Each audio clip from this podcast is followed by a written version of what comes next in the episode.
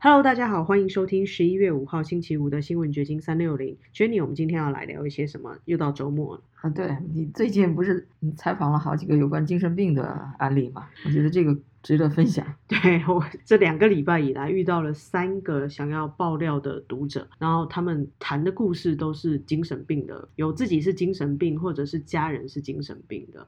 我觉得可以跟大家分享一下。就是我在查数据的时候才发现，超过一亿七千万人拥有精神性障碍，然后是中国现在医疗支出最多的一种疾病。这个我还蛮惊讶的，大概。八个中国人里面就有一个是精神病患者，他不一定是真的很严重的躁郁郁症、忧郁症，而是就是出现精神障碍的情况，这是非常惊人的。对，其实，在海外你都能看得出来，像我们这些做记者的，经常有读者来访，我就遇到过一些让你感觉不是那么正常的读者，他要爆料的东西一听就非常的离谱。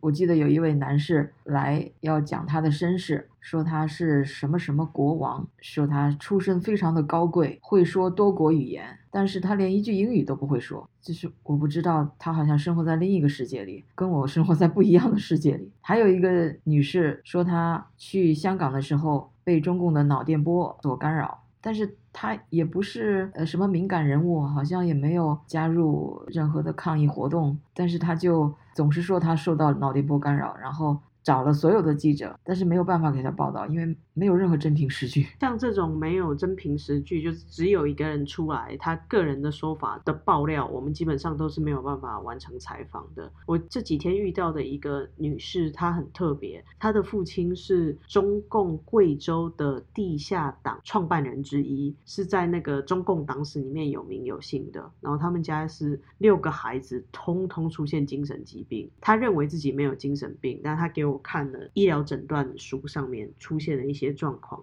大概是说他去骚扰北京的一些外交人员，然后闯入大使的车内，或者是跑去找所谓的台商外国人，然后请求他们带他出国。然后那个诊断书上面写着，就是说胡言乱语、胡说八道，就是连造谣都不够格，大概是这个意思。然后就判断他是精神分裂。但这个女士就说，其实这是都是假的，她并没有做这些事情，这个都是某个院长逼她底下精神医生这样子开的处方签。说实在的，那个诊断书我也看了。我倒没觉得对他的精神诊断给我留下深刻印象，我倒觉得那里边描述他怎么去追外国人，总是想傍一个外国人然后出国，好多这种例子，我觉得挺有意思。是后来这位女士也真的是在一九九七年的时候嫁到美国来，那移民美国。我跟她接触的感觉是她精神状态很正常，一切都很合理化，但是她的故事真的很惊悚。其他精神很正常，只是太想出国了。嗯哼，他那不应该叫精神病，他。应该叫出国迫切症，因为他在文革的时候是属于迫切出国症，对。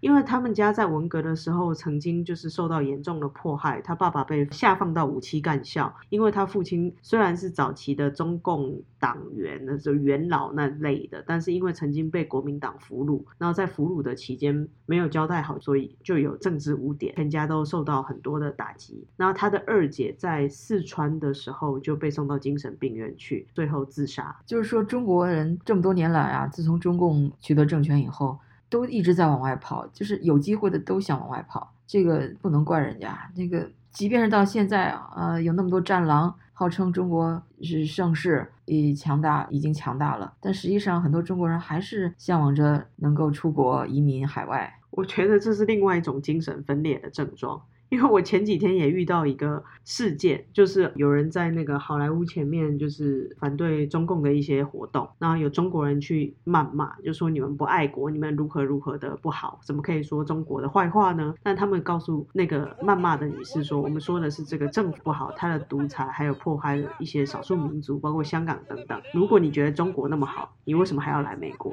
那个女士真的很夸张，她就一直说你们就骂中共就是不对，你们骂中国就是不对，你们不爱国。那人人家问他说中国那么好，那你来美国干嘛？他是回答不出来的。对，就是一种精分的状态。另一个侧面的例子吧，没有这么突出。就是最近我看了一些中国的脱口秀节目，中国现在好像相声有点过时了，脱口秀，西方的脱口秀有点呃异军突起，有一些什么吐槽大会之类的，有一些呃年轻人呃纷纷的来展现他们的幽默的才艺。然后有一个呃参赛的男生，他就讲了这么一个笑话，他就说天津大爷是最具有说服力的。他在网上看到有一个这么一段视频，有一个年轻人要自杀，然后这个被一个天津大爷给说下来了，没跳楼，就把这个场景就搬到了海外。他说：“你看。”老美在这个说服恐怖分子啊或者之类的时候就不敌天津大爷，是要说一个笑话吧？那就是说，假设那么一个场景，有一个人劫持了一个女孩，然后他要一百万美金的赎金，然后如果是个老美，一个特工进去，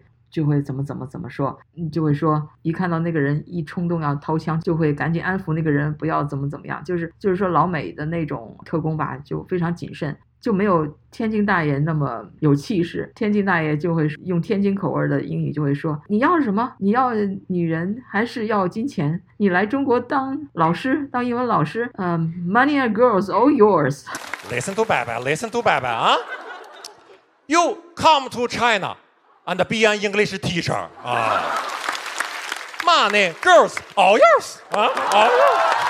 好，我们知道，在中国那个氛围下，你讲笑话都不可能触及到任何政治问题啊。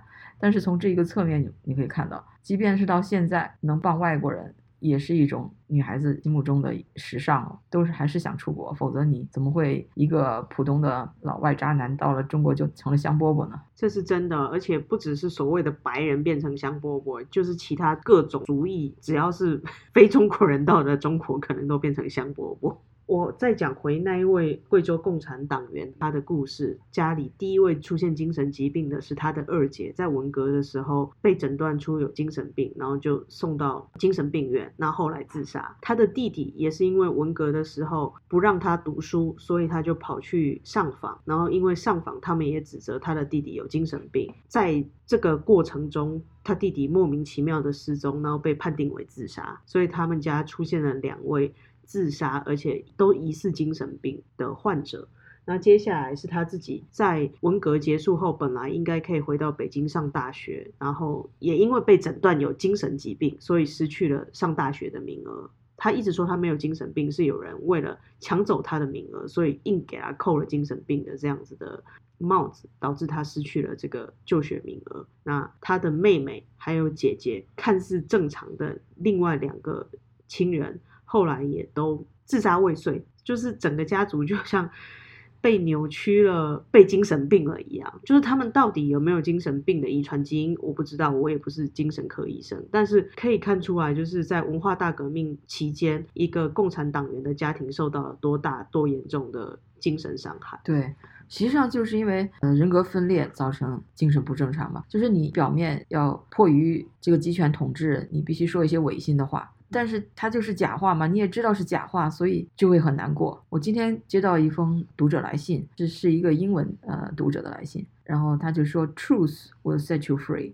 当你说谎话的时候，实际上你给自己营造了一个撒谎的一个现实。最终会坑害你自己的。只有 be honest，做一个诚实的人，说真话，你才能获得真正的自由。我觉得这个非常有道理。对，因为你为了维持一个表面的假象，你就会做很多违心的行为嘛。那最后你自己都不知道哪一个是真实的自己，那会变得很痛苦。像我采访的另外一个对象，也是在这一个礼拜发生的事，倒不是他本身有精神病，他是告诉我他自己二姨的故事。他的二姨是在一九八零年代。东北大学的毕业生，然后在北京的首钢工作，应该是很好的工作，然后有很好的未来。那那个时候准备要来美国出国进修，所以跑到北京大学的英语角，应该就是 English Corner 一个学习英文的小集会社团吧。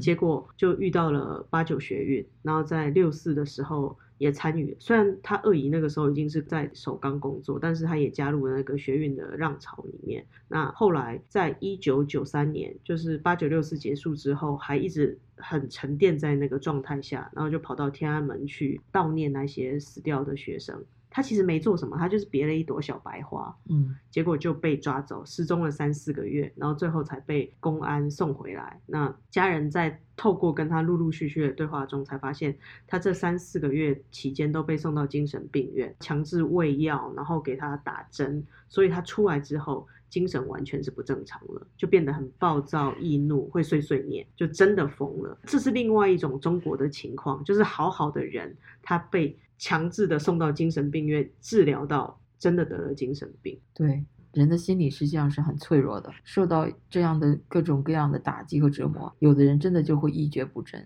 有的人就变成了精神病，会影响他的一生。但是呢，如果你能够在那样一个环境里脱颖而出，坚持下来，那你也是非常了不起的。我觉得这个中国的人都需要勇气，要硬起来。必须要很坚强的信念吧，要很强壮的这种精神力量去支撑你在面对这种不公不义，或者是说真的百口莫辩的时刻。这个二姨啊，就是我采访的这个人，他讲的他自己亲戚的故事是，他一辈子都不愿意再去医院，所以导致他在二零一九年查出来有癌症的时候已经是末期，就是医生说不用治疗了，就已经是晚期。他忍受了很强长期而且很强烈的疼痛，但始终不愿意去医院。因为他觉得医院就是会害他，医院是给他造成很大折磨的地方，所以提到这个勇气和坚强的问题，呃，让我联想到今天看到的一个新闻，Fox News 那个著名的主播 Tucker Carlson。这一周竟然去做了手术，就是他突然后背发生疼痛，然后就被他的 producer 开车就送到急救室，然后就去做了手术。他当时一定是挺痛苦的，然后到了医院呢，肯定给你注射各种各样的止痛药啊，包括那个臭名昭著的，就是含有芬太宁的那种毒品的那种止痛药。但是他做了手术以后，他立刻就恢复了。当他感觉正常的时候，立刻又回去做节目，就是没有耽误那个脱口秀节目，这就让我很佩服。今天我看到有一篇文章，就。是描述他对这次经历的一些自述吧。他就说，他其实自从十多二十年前经历过一次飞机事故以后，他已经觉得自己什么都不怕了。但是这一次呢，他好像那种恐惧的贝尔又袭来了一样。但是他还是扛过去了啊。他就说，那些给他吃这些药、给他注射那些东西的时候，他觉得这些东西好像在让他逃避这个痛苦，让他失去了自己原本的一种勇气。意思就是，好像是说，如果没有这些药物，他靠自身的勇气可能会更能够战胜那种恐惧。他说，他以后永远都不会再服用这些鸦片类的药物，因为对他的精神会产生很大的影响。对，当你意志坚强的时候，你可以就是战胜很大的痛苦、病痛。当你的精神强大起来的时候，病痛就显得很渺小。今天是周末，祝大家周末愉快，都身体健康，精神愉快。好的，拜拜，拜拜。